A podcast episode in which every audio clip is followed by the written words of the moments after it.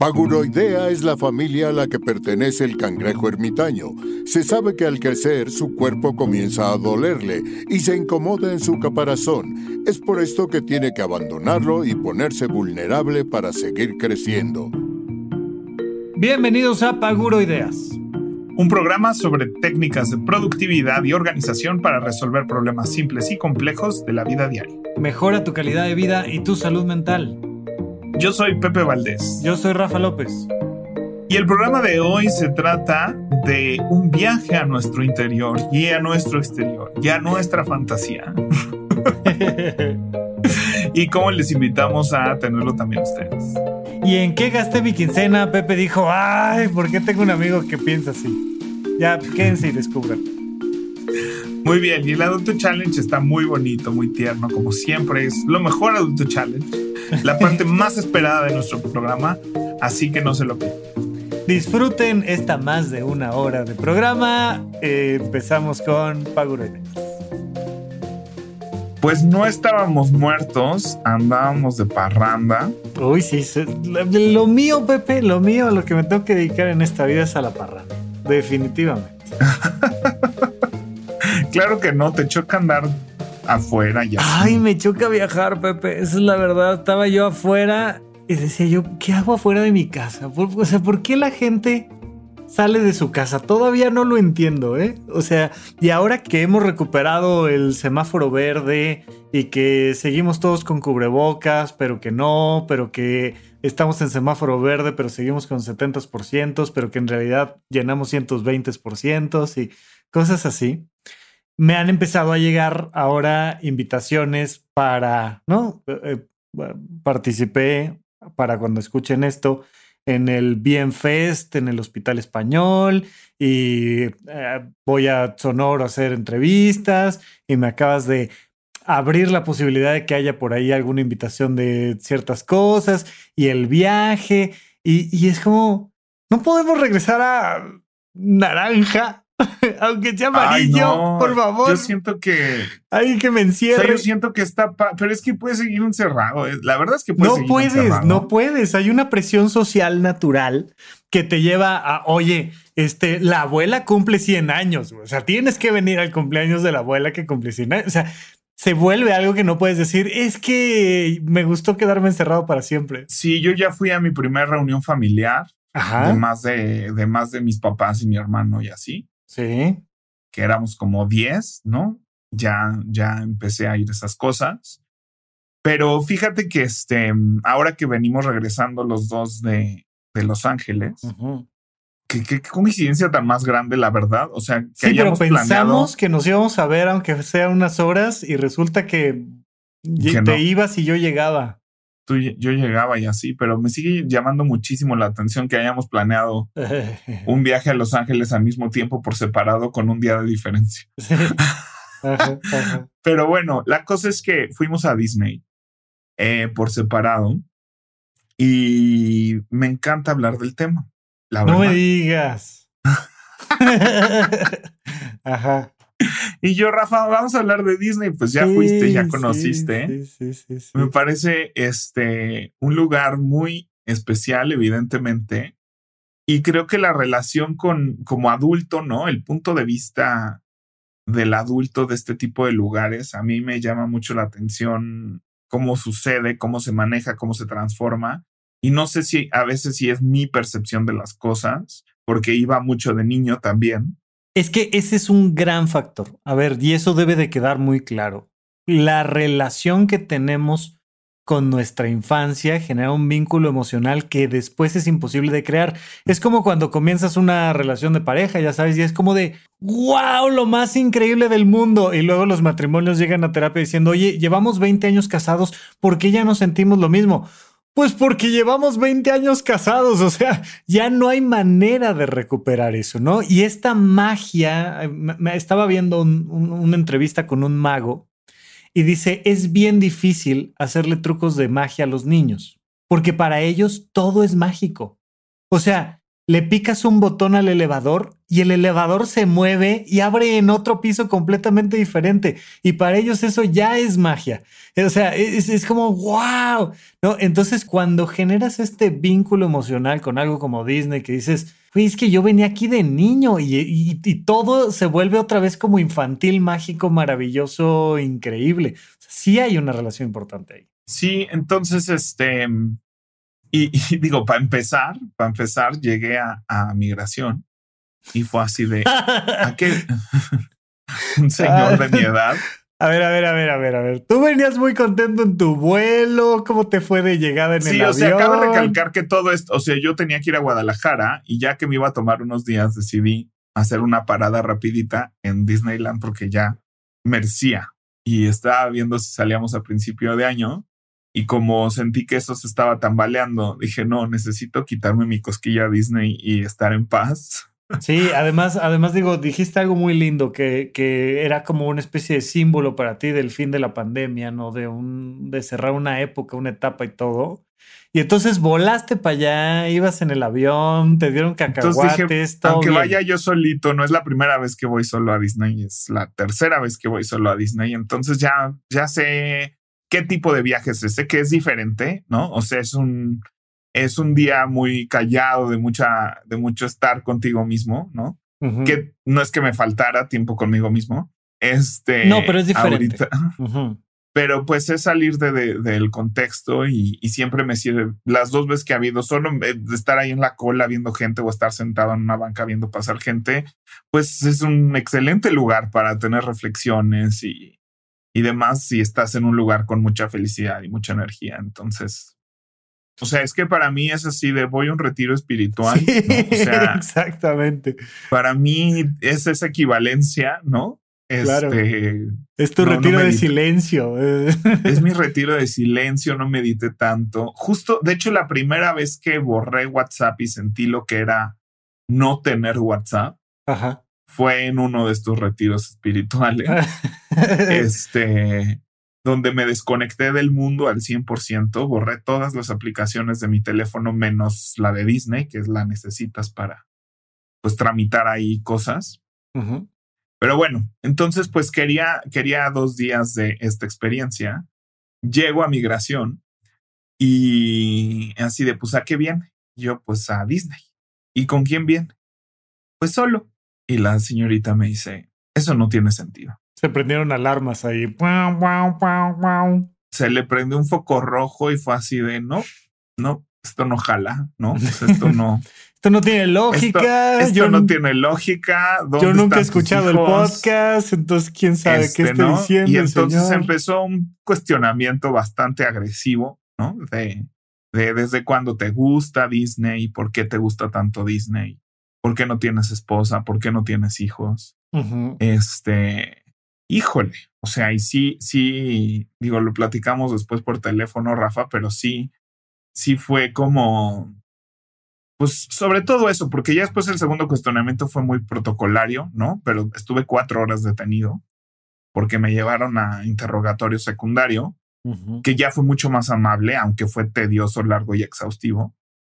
Este, pero el primero sí era como una acusación de no tiene sentido que estés, venga solo, ¿no? Y entonces yo me empecé a sentir como mal y muy molesto y muy enojado de que, como de no, no puedes venir solo a Disney, ¿no? Como, ¿qué te pasa? Incluso cuando le platico a la gente, voy solo a Disney, algunos lo entienden, los que conocen Disney entienden perfecto cómo sería ese tipo de experiencia, si no es que la han vivido, pero muchísima gente es así de, vaya, un amigo me dijo, ¿y con quién te fuiste, no? Este, como pues reclamándome. Ajá. Y yo no me fui solo. Me dice, no te creo. Y le dije, no te preocupes, tampoco me creyó migración. O sea, no, o sea, aparentemente es sí es una cosa rara, ¿no?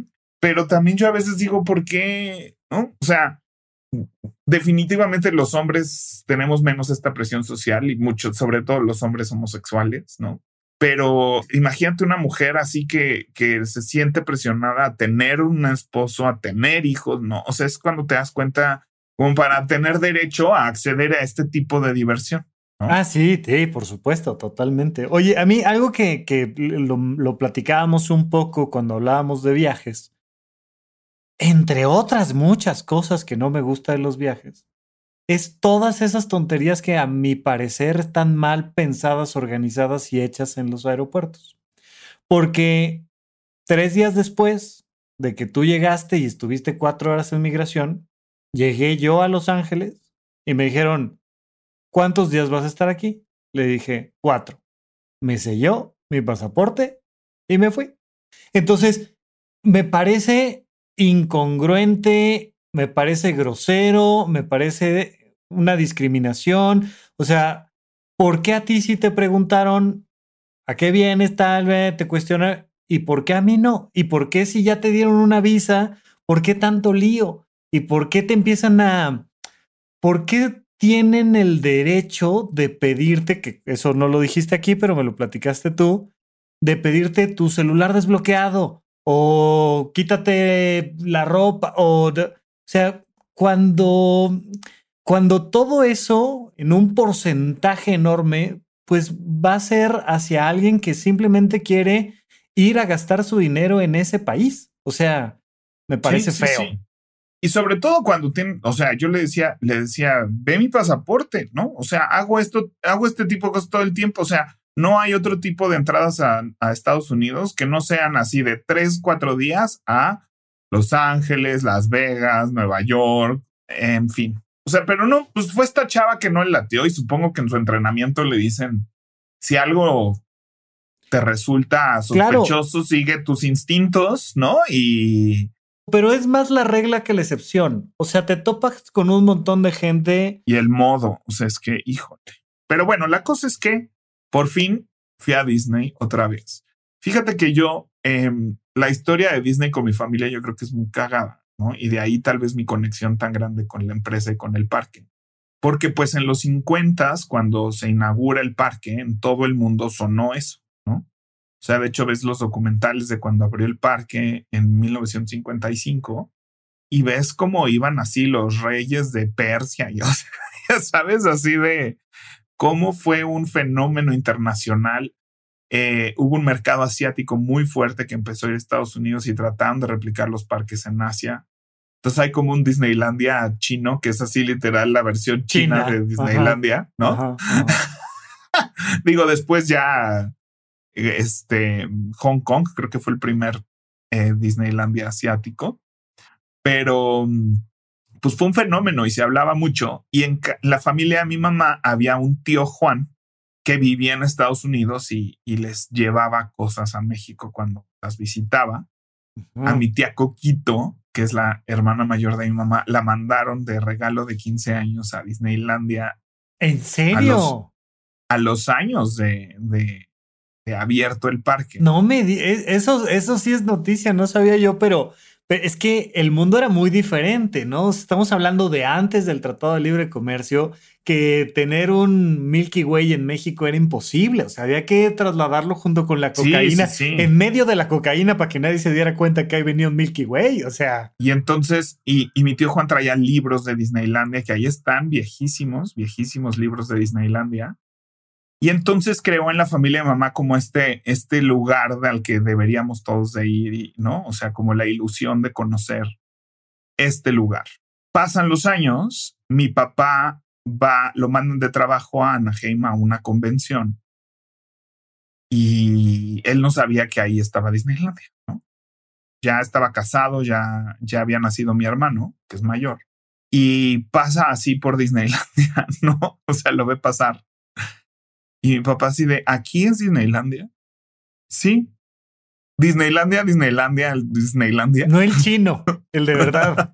Ajá. Es, es esto que acabamos de ver. No, esta ciudad mágica que parecía en otro planeta, básicamente, ¿no? Ajá.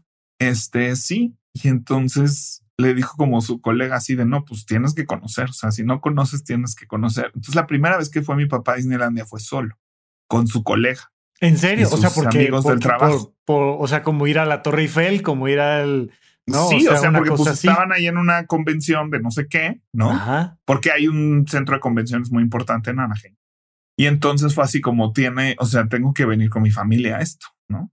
Entonces, en ese inter se muda mi tía a Tijuana, la hermana de mi mamá, me llevan a mí, mi mamá iba embarazada de mí y con mi hermano y van a Disneylandia por primera vez también. Ok.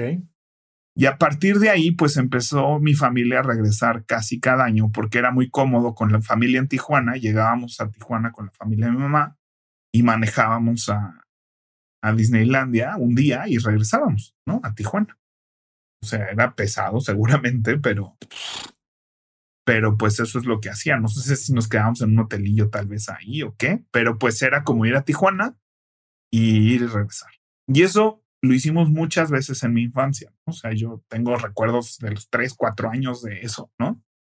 De It's Small World, de del People Mover, me acuerdo, de los Piratas del Caribe, que todo me daba miedo, ¿no? O sea, yo es así como que me acuerdo que todo era, todo me daba miedo, ¿no? El Yeti del Matterhorn me daba miedo, todo me daba miedo, pero lo disfrutaba, ¿no? Y me encantaba y Mickey, y tengo ahí pues cosas guardadas de, o sea, echaban confeti en forma de Mickey, yo tengo todavía, mi mamá tiene una caja todavía confetis que yo guardaba como si fuera un tesoro, ¿no? Con ah. figurita de Mickey, las bolsas, los mapas, este, todo eso fue algo con lo que crecí, ¿no? O sea, yo creo que hasta los ocho, nueve años fui prácticamente cada año a ese parque, ¿no? No Orlando, en otra cosa. Y entonces, pues empieza a crear un vínculo muy grande con ese parque. Después yo quería ser animador, ya he contado creo que esa historia aquí, no sé, pero quería ser yo animador de dibujos animados y escribía los parques y fue cuando fui ya más grande, como en los 15, a Orlando por primera vez. Ahí, ahí te quiero detener un poco, porque digo, lo hemos comentado, lo platico yo mucho en Supercortical y demás, pero es que a mí me parece tan absurdo que a un chico de prepa cualquiera le digas, ¿y qué carrera vas a elegir? Porque es a lo que vas a dedicarte el resto de tu existencia cosa que hoy más que nunca no es cierto. O sea, puedes tener una carrera y dedicarte a 36 cosas diferentes. Y segundo, la única manera de poder elegir esas cosas es convivir con los mejores que se dedican a esas cosas. O sea, oye, Pepe fue a Disney y le encanta y ahora quiere ser animador y quiere ser ingeniero y quiere ser... Claro, porque de, de ver un, wow, esto se puede hacer, o sea, de visitar la NASA o de visitar este, ruinas arqueológicas en México o de visitar lo que tú quieras que de repente dices, es que esto me encanta, pero de otra manera es muy difícil. Entonces, algo que sí me parece muy padre que hayas tenido como esa experiencia y ese apoyo, lo has contado muchas veces como esto de decir, Ay, pues yo quería comprarme eh, discos o CDs de teatro musical y los escuchaba una y otra vez y iba a Disney y me movía y, o sea, son esas cosas que llevan a alguien a saber a qué se puede enfilar para aprender una profesión, una cosa así. Y eso creo que está muy padre, o sea, y, y, que te haya fascinado tanto y poder vincularlo con algo que haces después, porque lo que sí noté al llegar, pues es que de repente volteas y dices, Ok, esto estoy seguro que Pep sería muy feliz de hacerlo, no solo de vivirlo. Son dos cosas diferentes, pero sí era muy claro. Es como, wow, o sea, cada detalle que tiene el, manejo de, de todos los fierros que hay ahí es impresionante. Sí, definitivamente. Y este parque en específico, Disney, o sea, Orlando es mucho más grande, es mucho más elaborado, o sea, son cuatro parques bastante grandes e importantes, más todo Universal. O sea, Orlando definitivamente es una experiencia mucho más compleja, pero te tienes que ir así 12 días ahora, ¿no? O sea, creo que ya Orlando va a tener, vas a tener que empezar a escoger así a qué vas, ¿no? O sea, a menos que te vayas así ya dos semanas enteras, ¿no? Se empieza a ver tanta oferta y tanta competencia que ya han crecido muchísimo los parques y ya no es un viajecito corto. O sea, ya es un viaje. Sí, ya no es el día que vas a Disney, ¿no? O sea. Ajá. Porque pues todavía en Los Ángeles, en Disneyland, digo, yo lo hice en dos días y son dos días muy tranquilos, muy relajados y lo he hecho en un solo día los dos parques y es, un maratón, ¿no? Que acaba con tu con tus ganas de moverte una semana. este... Literalmente. Apenas voy como recuperando energías, la verdad. Ajá pero si haces como un parque por día está muy bien. Pero ese parque Disneyland tiene muchísima, muchísima historia de la tecnología, justamente, ¿no? De los fierros. que se fueron desarrollando y que le dieron pie a la existencia de, los parques de diversión en general, ¿no? Y, y creo que fue este maridaje de, de las películas, ¿no? Y la, y la tecnología que se empezó a desarrollar para las películas y cómo se fue utilizando eso, ¿no? Porque los primeros, así como robots que se hicieron, eran para películas. Entonces Walt como que empezó a usar esa tecnología para hacer atracciones este, en su parque. Entonces eso es muy, muy interesante de ver. Y luego cómo los parques establecieron tecnologías para otras cosas. Entonces, a mí lo que me encanta de esas experiencias es esta cosa como de permitirnos ser niños, pero no, no niños, porque no se trata de, de mucha gente dice, es que en Disney te sale el niño que llevas dentro. Y yo nunca he sentido que que me convierta en un niño otra vez, ¿no? O sea, no te, porque no, lo estoy apreciando desde el adulto que soy, ¿no? Pero siento que es permitirte disfrutar de la fantasía, permitirte disfrutar de la ficción, permitirte apreciar las cosas desde, desde otro lugar, desde la ingenuidad. Y creo que es, hay un estigma hacia eso, ¿no? Y que yo lo he vivido muchas veces. Ahora ya me vale gorro, ¿no? Pero pues sí, cuando yo era un adolescente que me la pasaba hablando de Disney y que me encantaba Disney, ¿no? O sea, siempre, y ahora en La Señorita del Aeropuerto, ¿no? Siempre era esta cosa de, de ¿por qué? ¿No? O sea, ¿por qué si no traes un niño vas a ir a Disney, ¿no? Y que, y que Disney es percibido como, como un lugar exclusivamente para niños. Que aquí hay algo, ¿no? Que tiene que ver con la tolerancia y, lo digo en el sentido más estricto de lo que yo, de los cursos que damos en, en Horizonte 1 y demás de desarrollo personal y etcétera, eh, hay algo que me parece muy importante, que es, yo creo que el problema está en que los demás digan que tú debes de pensar y sentir de una cierta manera. O sea, si a ti te gusta, bueno, las velas color verde, ¿Por qué yo tengo que juzgar si te gustan o no te gustan las velas color verde? Eso, eso no lo entiendo. O sea, definitivamente la relación que tenemos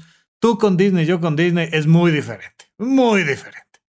Pero yo no digo, ay, ¿qué pedo con? O sea, no puede ser. Pues, como habrá 673 cosas que a mí me rayen que tú digas, me, o sea, mm, me. Pero esto de es que no te debe de gustar lo que te gusta, es que no debes de sentir lo que sientes, es que no debes de pensar lo que piensas, eso es la, la parte que yo no, no soporto y que de hecho es, es mi, mi gran crítica a, a, a lo políticamente correcto y a la cultura de la cancelación de es que no nos debe de gustar eso, no nos debe de dar risa aquello, no nos debe de... ¿por qué no nos de, o sea, si me da risa, me da risa y platiquemos y hablemos de discriminación y de los riesgos y, de, y ya veremos si mi mentalidad cambia o no cambia. Pero esto de que no te debe de dar risa algo, no te debe de dar ilusión otra cosa, me parece la verdad terrible. Entonces, la verdad es que qué bueno que, que contra esas voces que te has topado, pues hayas dicho, pues a mí sí me gusta, punto. Sí, y vaya, sería sería falso decir que no me afecta. No, claro que afecta. Siempre afecta. O sea, sería falso decir que yo salí como si nada de ese aeropuerto. Oye, cuatro horas después, cuando un gobierno te está diciendo que qué te pasa, que por qué vas solo a Disney. Ajá. O sea, sí, vaya, ya estoy al punto donde si alguien me dice, ay, ¿por qué te gusta tanto Disney? Me da igual, ¿no? Claro. Pero ya cuando es motivo de, de lo que viví, Oye, casi, casi sale Mickey a decirte, mm, mm, es que no deberías de venir. O sea, es como. Sí, sí, sí. O sea, tomó un momento desbloquear otra vez el demostrarme a mí mismo que está bien lo que estaba haciendo. De verdad. O sea, tomó llegar al parque, tomó empezar a subirme a las cosas, tomó empezar a platicar con la gente. Los gringos son muy platicadores, ¿no? O sea, no, no le, yo siempre veía en las series así de que, pues ves que están en la cafetería y así de, ay, mira qué guapa está esa chica, ¿no? Pues ve y háblale, ¿no? Y en Friends era así como, ¿cuántas veces no hablaban con extraños porque les gustaba, ¿no? porque... Y, y, son muy de así, son muy de que te hacen la conversación y, ay, qué padre está tu gorra, ay, tú también, no sé qué, y empiezas a platicar, ¿no? O a mí eso es una parte de los gringos que, si bien siento que los latinos somos más cálidos y más bonachones. Sí. Pero siento que somos mucho más reservados para empezar una conversación con un extraño. Uy, un día te invito a Toluca y llevamos 36 años que nadie se habla. Nadie se habla. No, nunca.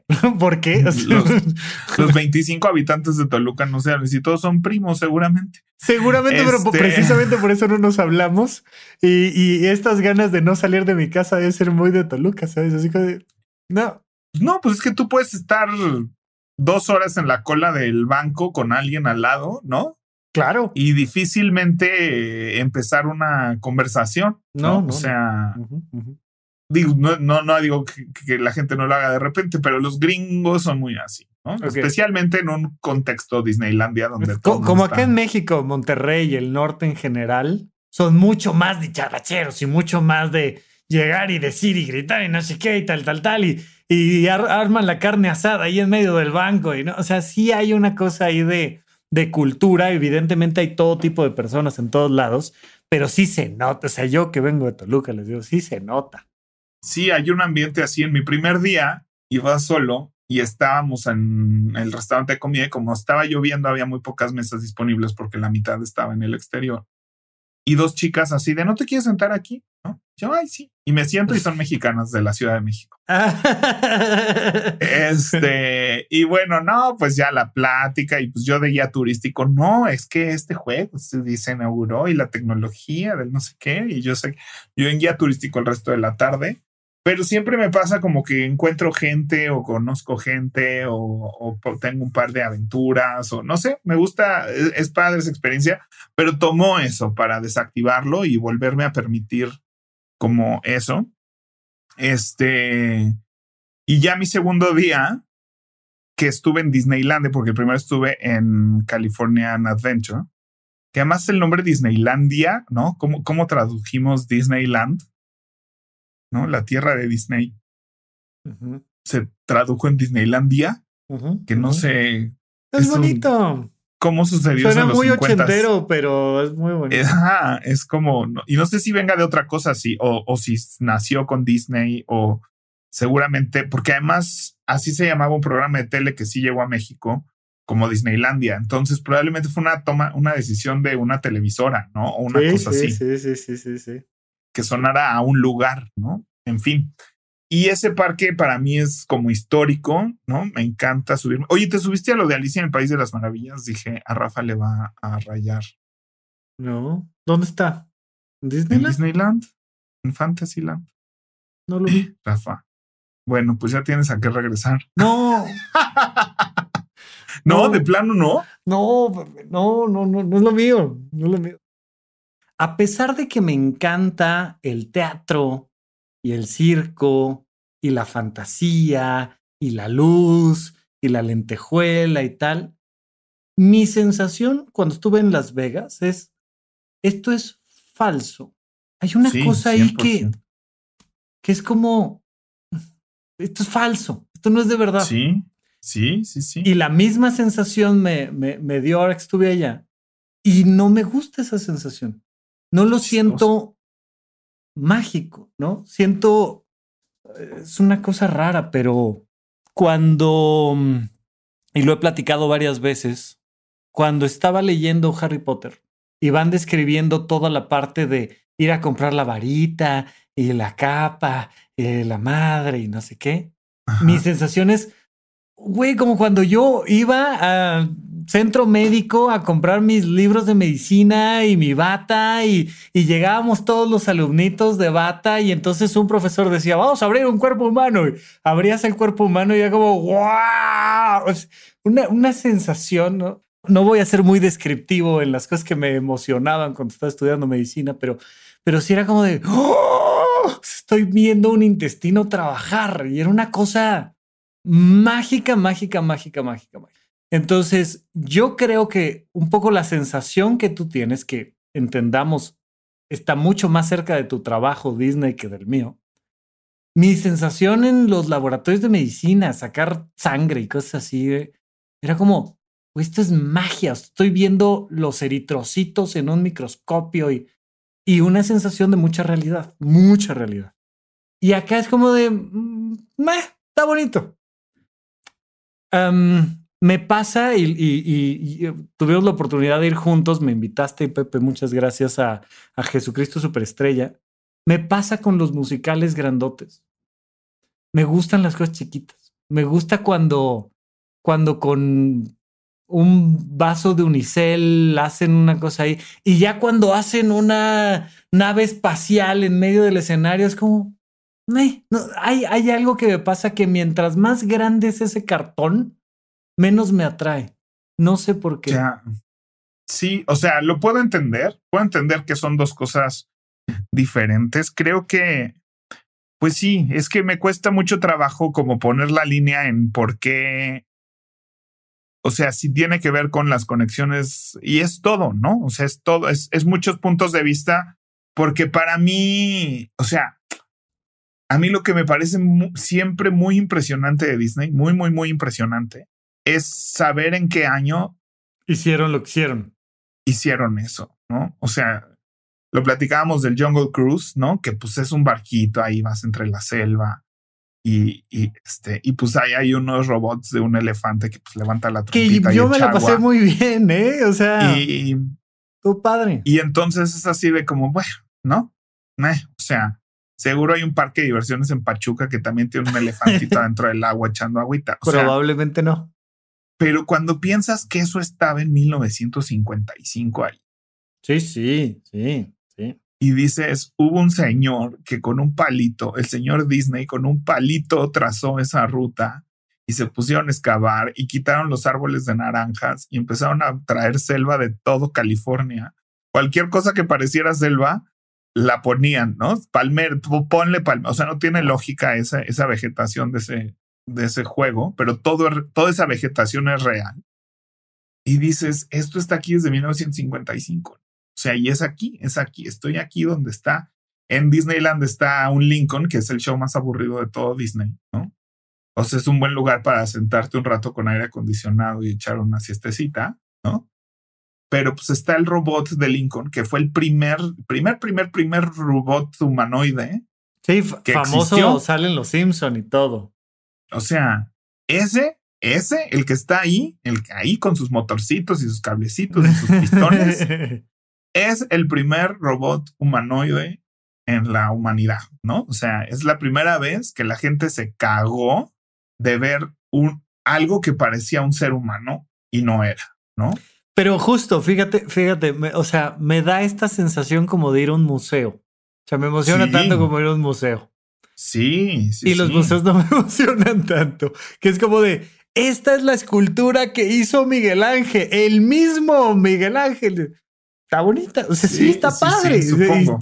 ¿No? Pero no, pero no puedes comparar ir a, o sea. No puedes comparar ver la escultura de Miguel Ángel con Disney. Sí, porque pues, eso es lo hicieron en 1950 pero no te canta nadie, no sé. O sea. no, pero, eh, y, te digo, o sea, esto me pasó en Las Vegas. A mí me fascina el circo. Yo le he dedicado horas y horas y horas, días enteros, meses, me he ido de gira, he estado con cirqueros, es de los lugares donde más me gusta estar. Pero Las Vegas, o sea, sí entiendo Las Vegas y la gente dice es como la atención. Y fui al Cirque du Soleil. Ajá. Y fue como de, me pude haber quedado en mi casa.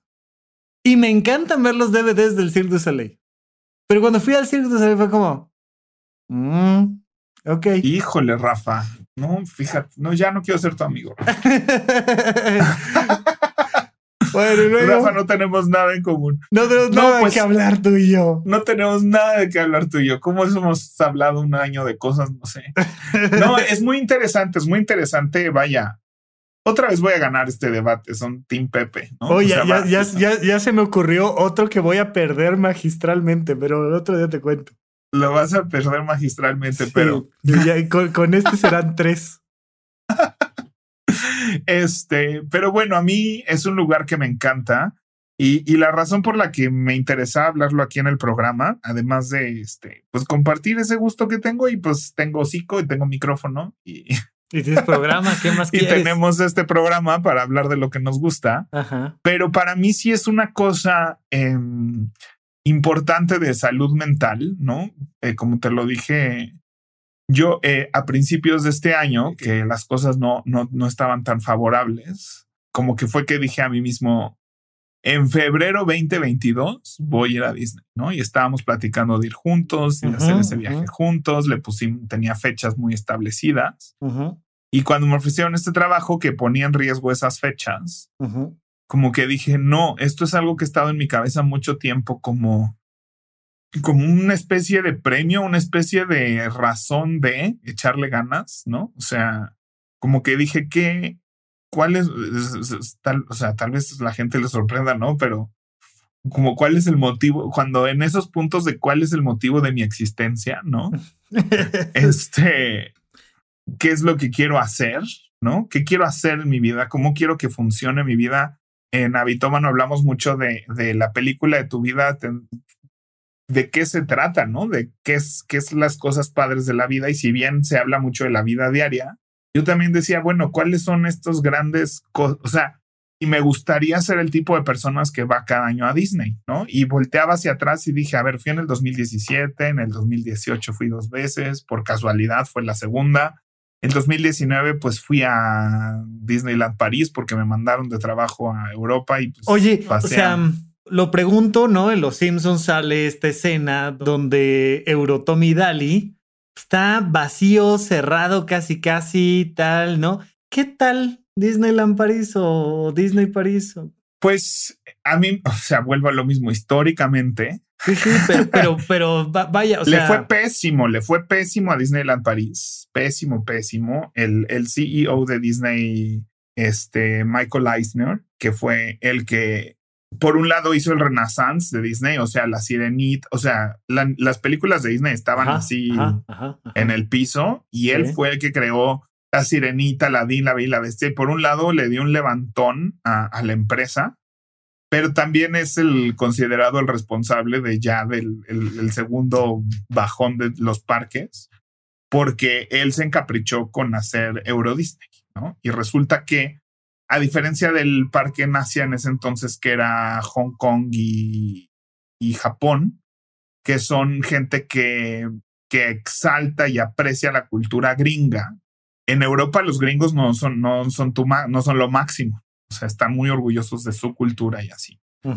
Entonces, este fue un parque que se le destinó muchísimo dinero y abrió pésimo, ¿no? O sea, era un parque muy pequeño, muy gringo, muy poco europeo, y eso a la gente en general no le gustó, ¿no? Y los números no cuadraban. Después ya Bob Iger lo creció, que fue el siguiente CEO, lo, lo creció y, y lo mejoró y, y, demás, pero es un parque que se comió todo el presupuesto de todos los demás parques y todos los demás desarrollos, e incluyendo Californian Adventure, que es el otro parque que está ahí enfrente de Disney cuando abrió California Adventure, era así del, ¿cuál es el tema de ese parque? Pues California, ¿no? Y entonces, pues, no es lo mismo tematizar a Star Wars o el futuro o la fantasía, con todo lo que implica en crear esas estructuras, esos diseños, eso todo. No, pues el tema es California, entonces este bote de basura común y corriente, pues es tematizado porque es porque es de California. ¿No? y entonces los juegos eran así, juegos de feria. ¿no? O sea, si tú ves así, pues hay una montaña rusa, hay un este, hay una rueda de la fortuna. Y están todos en California, entonces. Como el vuelo alpino, ¿no? Hay uno que es como el vuelo alpino, hay uno como el río. O sea, haz de cuenta que te metiste a Six Flags, ¿no? Que para estándares de Disney, pues es así de dónde está toda la magia de Disney, ¿no? O sea, ¿dónde está esto de sumergirme a un mundo de fantasía y de realidad? Sí, pues vine a Six Flags, ¿no? Este, pero eso es porque no había presupuesto, no había, o sea, se comió todo el presupuesto del parque europeo. Oye, pero si no soy Pepe Valdés y no me fascina Disney, pero tampoco soy Rafa Rufus como para andar este, prefiriendo quedarme en mi casa y estoy en Europa, estoy en Francia, ¿vale la pena dedicar un día a ir a Disney París? Si te encanta ir a Disney en general, si ya te encanta ir a Disney en general, Ajá. sí, si nunca has ido a Disney, Disneyland París no, no te, o sea, no. No, sería la puerta pierdas de entrada. un día de París en eso. No, yo no creo que sea una buena puerta de entrada. O sea, para mí lo aprecio. Si te encanta ya Disney, te gusta Disney, en general disfrutas Disney. Y estás en París, ve a Disneyland París y pásatela bien un día, te la vas a pasar bien. Este es, es bonito como ir notando las diferencias. La mansión embrujada es un tema en, en otros países porque es un cambio en cultura y así, ¿no? Entonces, la mansión embrujada en Disneyland es muy francesa, ¿no? O sea, está en el New Orleans Square y New Orleans es una ciudad que es eh, muy de estilo europeo. Entonces, la mansión embrujada en Estados Unidos es, tiene un estilo europeo porque está en el New Orleans Square y New Orleans es una ciudad que tiene una arquitectura bastante europea por la migración que hubo y una serie de cosas, ¿no? Sea, a la hora de que hacen Disneyland París, hacer un, una parte del parque que fuera New Orleans, eh, les parecía muy redundante y cero exótico, ¿no? Entonces crecieron la parte que en Disneyland se llama Frontierland, que es esta parte como tejana del sur de Estados Unidos, de los vaqueros y de, ¿no? Y los indios y esta cosa. Entonces crecieron esa parte del parque en el parque europeo porque eso era más exótico y más divertido y más gringo para un público europeo. Y entonces la mansión embrujada ya es como western, ¿no? Es como del viejo este. Entonces los fantasmas y así son vaqueros y y como el pueblo vaquero de Reino Aventura, ¿no? pues así, así es. Entonces, como saber esas diferencias y ir a ver como el mismo Casa Embrujada con la misma estructura, las mismas escenas, el mismo todo, pero con estas diferencias de las adaptaciones que son, es muy interesante. Como también eh, a ti te tocó subirte a la mansión embrujada versión El extraño mundo de Jack, que también parte de lo, de lo curioso es qué reemplazaron, o sea, qué estaba y cómo fue reemplazado por el extraño mundo de Jack. Porque hay una cosa divertida en eso. Entonces, si en la versión original hay, eh, no sé, cuatro cabezas en el piso que están cantando, en el extraño mundo de Jack hay cuatro calabazas en el piso que están cantando. Y si en la versión original está la novia, que es el fantasma principal de la mansión embrujada, pues aquí está Sally en esa escena, ¿no? Y el dueño del cementerio, pues ahí es donde está Jack y donde estaba una vela flotando, ahí es donde está Cero flotando. Entonces, para la gente que conoce muy bien la mansión embrujada, y es que el parque en California es como para nosotros Reino Aventura. Todos lo conocemos, ¿no? O Six Flags, todos lo conocemos, todos hemos ido, vamos varias veces al año. La gente tiene muchas veces un pase anual y va cada rato. Este, yo en la prepa, pues que estábamos, digo, a ti no te tocó vivir eso, ¿verdad? Pero pues cuando eres joven en la Ciudad de México, este, pues tenías tu pase anual y ir a Six Flags a comer era normal, ¿no? O sea, era así de, yo que estábamos a 10 minutos en coche de mi prepa, entonces teníamos hora libre, ir a Six Flags a comer y subirte al Batman y regresarte era no te voy a decir del diario, ¿no? Pero no, era... Pero, no era raro, no era algo que, que alguno de esos estudiantes no hubiera hecho. No, y era muy común así de vamos el viernes a Six Flags, vamos, y pues todos teníamos pase anual y vamos, o sea, no pagabas ni la entrada. Y así es Disneyland, o sea, para toda la gente de California, todo mundo tiene sus pases anuales y demás, y la gente va o a comer o a pasearse o a tener un date o a, es, es, es un, a diferencia de Orlando, que es muchísimo más turístico, acá Disneyland es más local. Entonces se permiten ese tipo de guiños, ¿no? Dando por hecho que tú dominas. Me parece un gran lugar para tener un date. Gran lugar. Claro. O sea, un gran lugar para, ir a una cita. Está muy bonito. Para seguir, tienes mucho tiempo para platicar. Y me parece mucho mejor idea que ir al cine. O sea, Claro. una gran salida. Eh, eso nunca lo había pensado, pero, pero sí, sí, sí, si vives, digo, yo la verdad es que en Los Ángeles es muy grandote, pero si vives ahí medianamente cerca y quieres conocer a alguien o quieres tener una salida con tu padre, está, eso sí me parece muy bien. Si eres mexicano o no, pero si estás ahí ya sí. No, pero Reino Aventura es un gran, Six Flags es un gran lugar para tener un first date no sé si un first porque tienes que lidiar todo el día, ¿no? Pero un second date, o sea, porque hay actividades implícitas, ¿no? O sea, que no tienes que estar como pensando, ¿y ahora qué hacemos? ¿Y ahora dónde vamos? ¿No? Porque pues luego vas a comer y pues a la hora y media es así de, ¿y ahora qué hacemos? ¿No? Claro. Y viene una nueva decisión de, ¿y ahora qué hacemos? No, en la vida se me había ocurrido. no, hasta ahorita que lo no, Yo he tenido dos citas en Six Flags. No primeras citas, pero sí citas eh, así de nos estamos conociendo y vamos a Six Flags. Sí.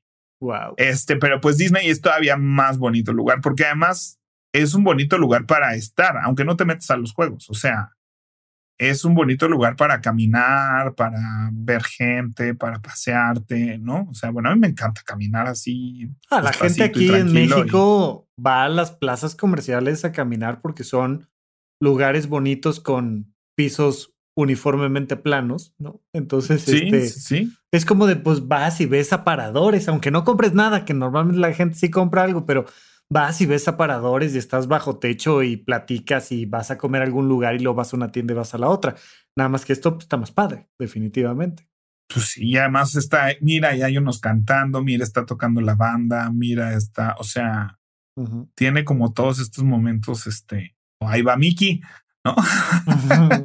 este, entonces, creo que, no sé, me encanta a mí esos lugares y siento que por eso Disneyland tiene una vibra muy especial donde todo mundo ya sabe lo que va, todo mundo está jugando el juego, todo mundo este, es parte de esto y se lo sabe. Entras a la mansión embrujada y la gente como que dice los textos junto con el narrador, ¿no? O sea, de que todo mundo ya se sabe eso.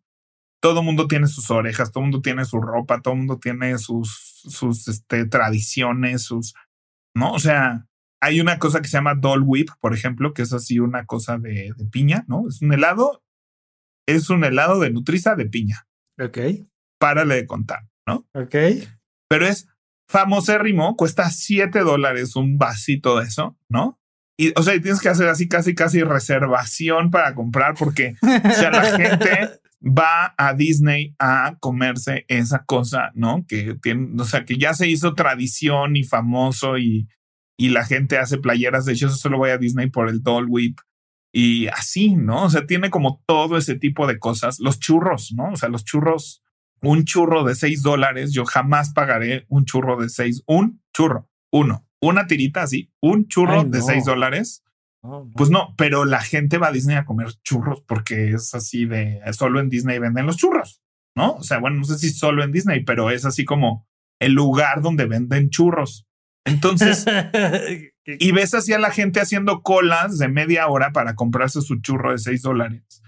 Pero porque la gente le encanta construir estas tradiciones y, yo, y pues uno también las empieza a construir, ¿no? Cada vez que voy a Disney me tengo que subir aquí primero y aquí después y a mí me gusta este y este no me importa tanto y es como eso. Yo siempre tengo que entrar al Tiki Room, que es viejísimo y a mucha gente le da toda la hueva del mundo pero pues para mí es así, decir, o sea, es así literal recordarme con mi mamá y mi papá y mi hermano, ¿no? Sentados en la banquita y yo sorprendido de que las paredes cantaban, ¿no?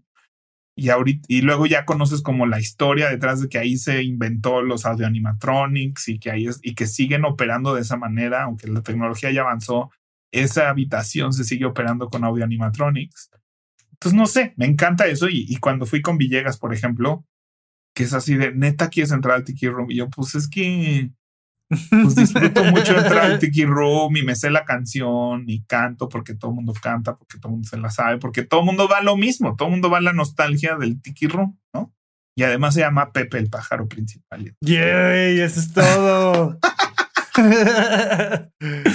Pero bueno, pues es eso, ¿no? O sea, como invitar a la gente que se permita esas ah, Sí, eso quería yo comentar, nada más que no te quise interrumpir hace rato. A ver, yo estoy muy acostumbrado a que la gente me pregunte, Rafa, es que no, no, no sé cuál es el sentido de mi vida. Y como que se imaginan, este, fundando una nueva empresa transnacional que y les digo, no, normalmente el sentido de la vida es una cosa mucho más simple, que puede ser irme a Cuernavaca con mi pareja, mis hijos, yo solo, que puede ser ir a Disney cada año, que puede ser ver una obra de teatro cada mes, que, o sea, normalmente esas cosas que, que nos hacen el sentido de nuestra vida son muy entre comillas, básicas y sencillas, y no es como de, es que tienes que estar facturando 400 millones de pesos mensuales, porque si no, y además eso tiene que limpiar los mares del planeta Tierra, si no, tu vida no tiene sentido. No es cierto, a veces es agarrar la bici para irte el fin de semana aquí a la montaña, a veces es, ¿no? Y entonces a mí lo que me gusta mucho de, de, cuando te pones a contar sobre Disney es que me da esta...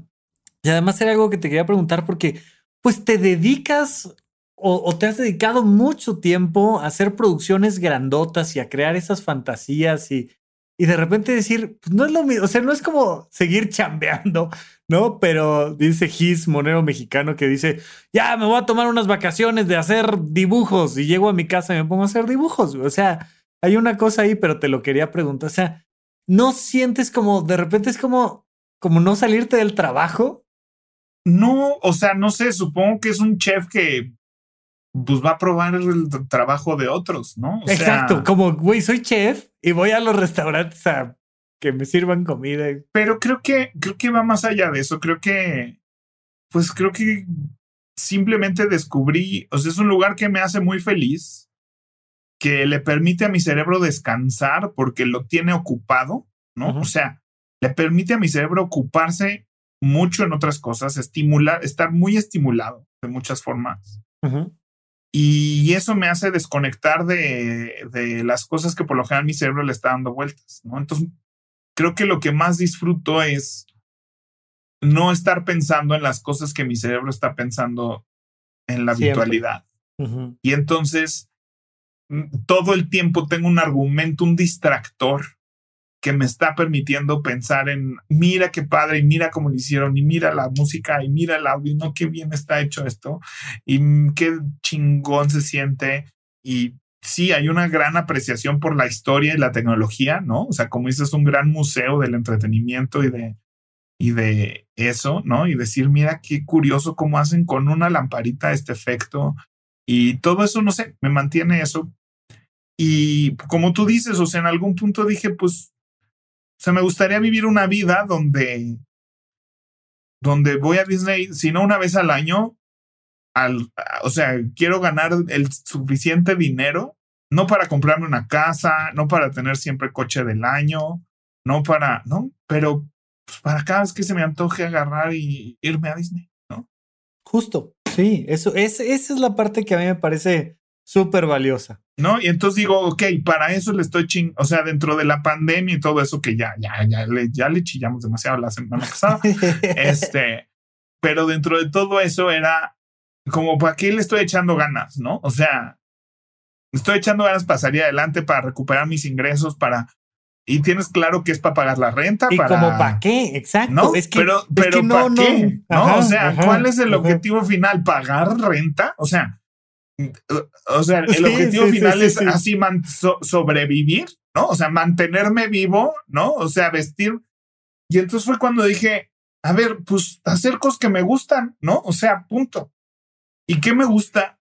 Me gusta ir a Disney. No se me ocurre otro destino que, o sea, se me antoja conocer de repente otros lugares. ¿no? Ay, no, ¿para qué, Pepe? No, no, no, quédate en tu casa. No, pero pues para mí, o sea, si yo ya no conozco más ciudades del mundo, si no conozco más ciudades del mundo, todo bien, ¿eh? O sea, exacto. Todo bien. Ese es Pepe, es. ¿no? O sea, yo ya, porque la gente es así de, yo luego así me emociono y le digo a la gente, es que tienes que conocer Disney, no sé qué.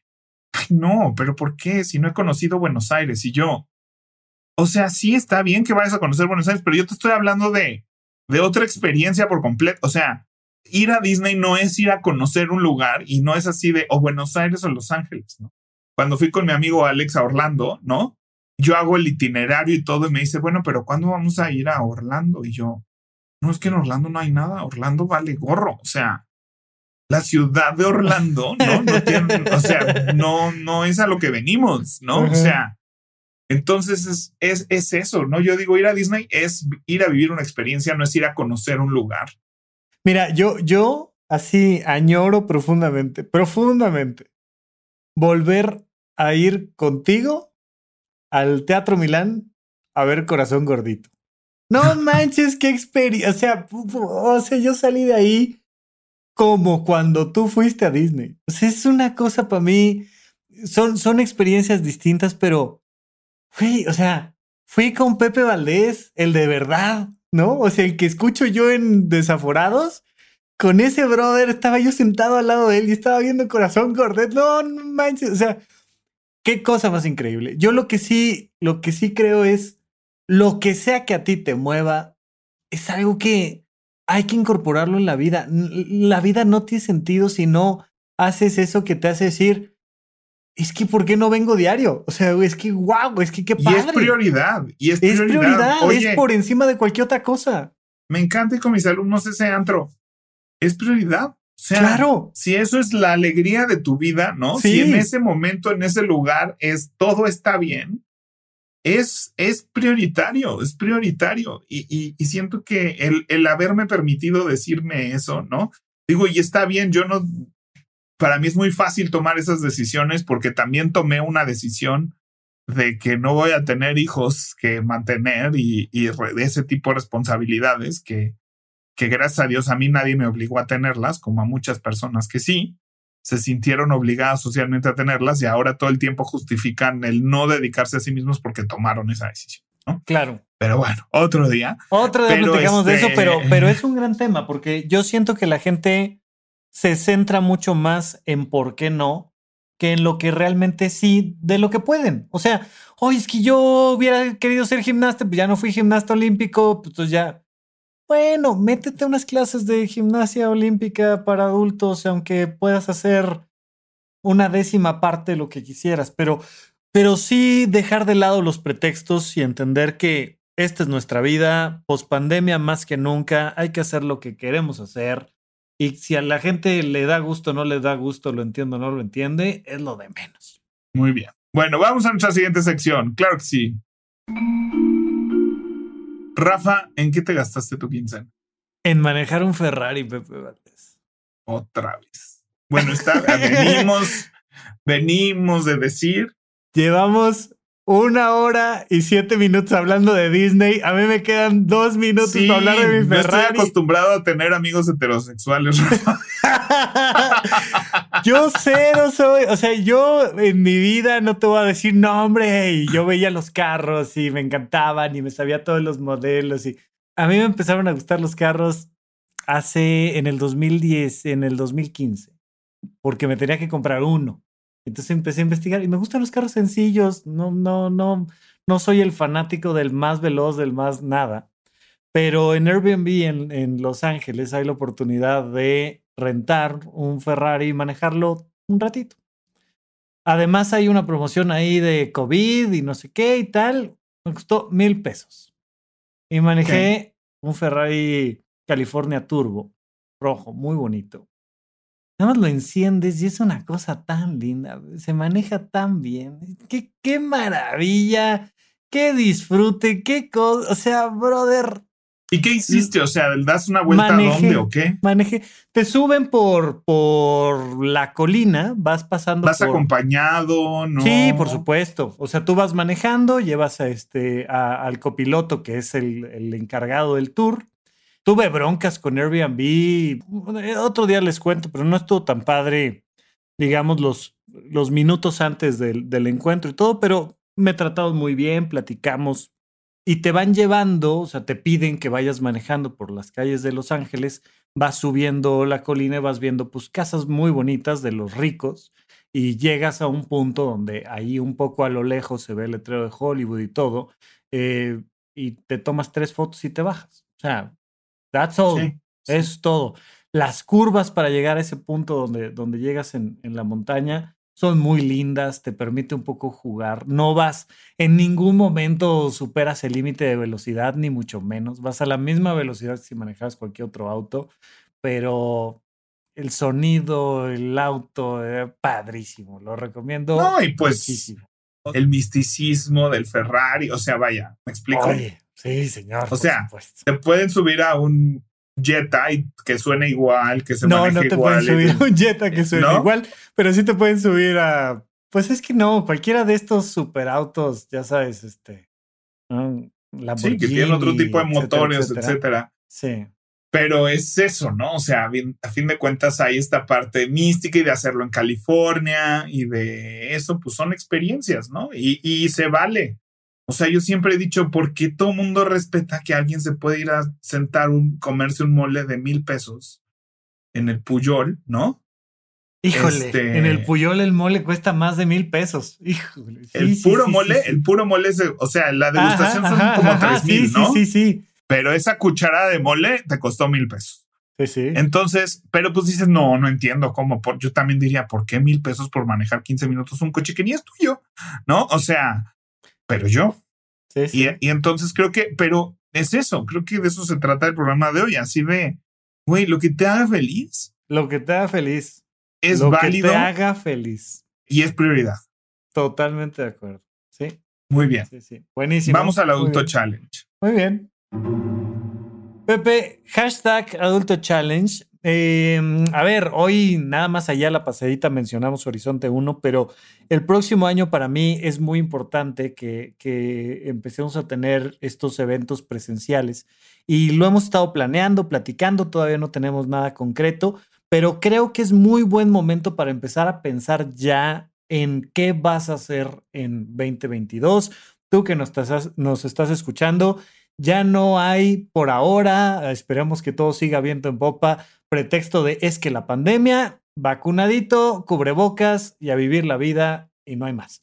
Y creo que algo muy importante es que encuentres ese, ese Disney para Pepe, ese lo que sea para Rafa, que encuentres ese para ti, que es eso que sí tienes que hacer, eso que sí le da ese sentido, que sí te, te permite hacer esa pausa en tu vida, encontrarle eh, el momento que dices, es que para esto estoy vivo, vale la pena.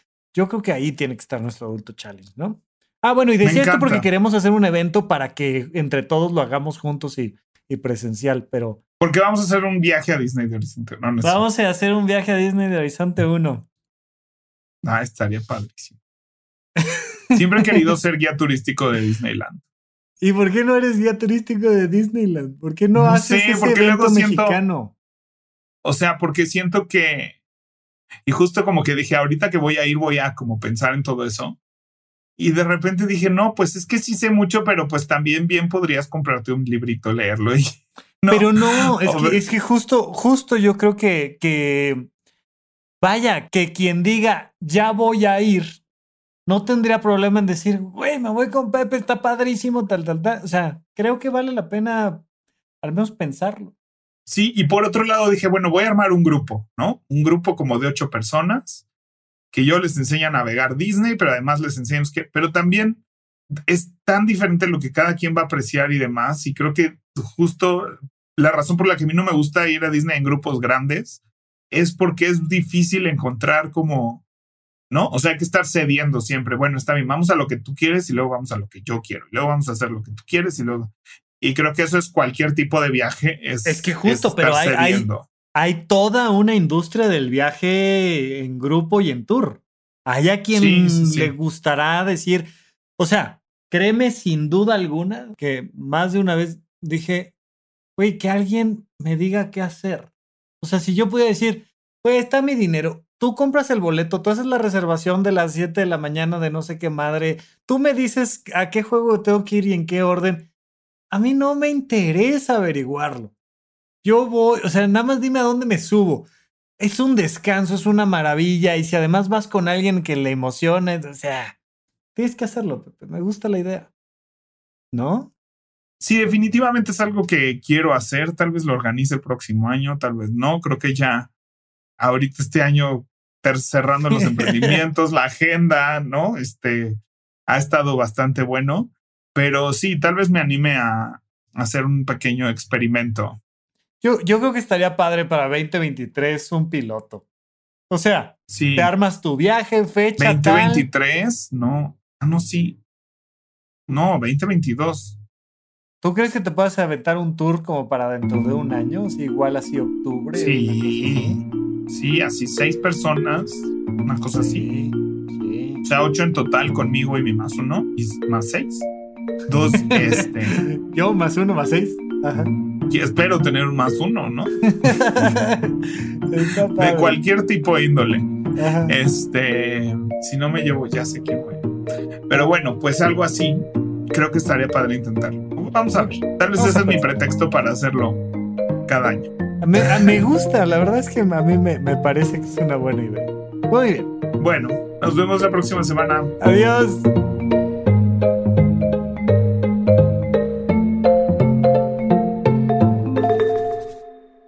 Este episodio fue producido por Mariana GCA, Saúl Cortés Nogués.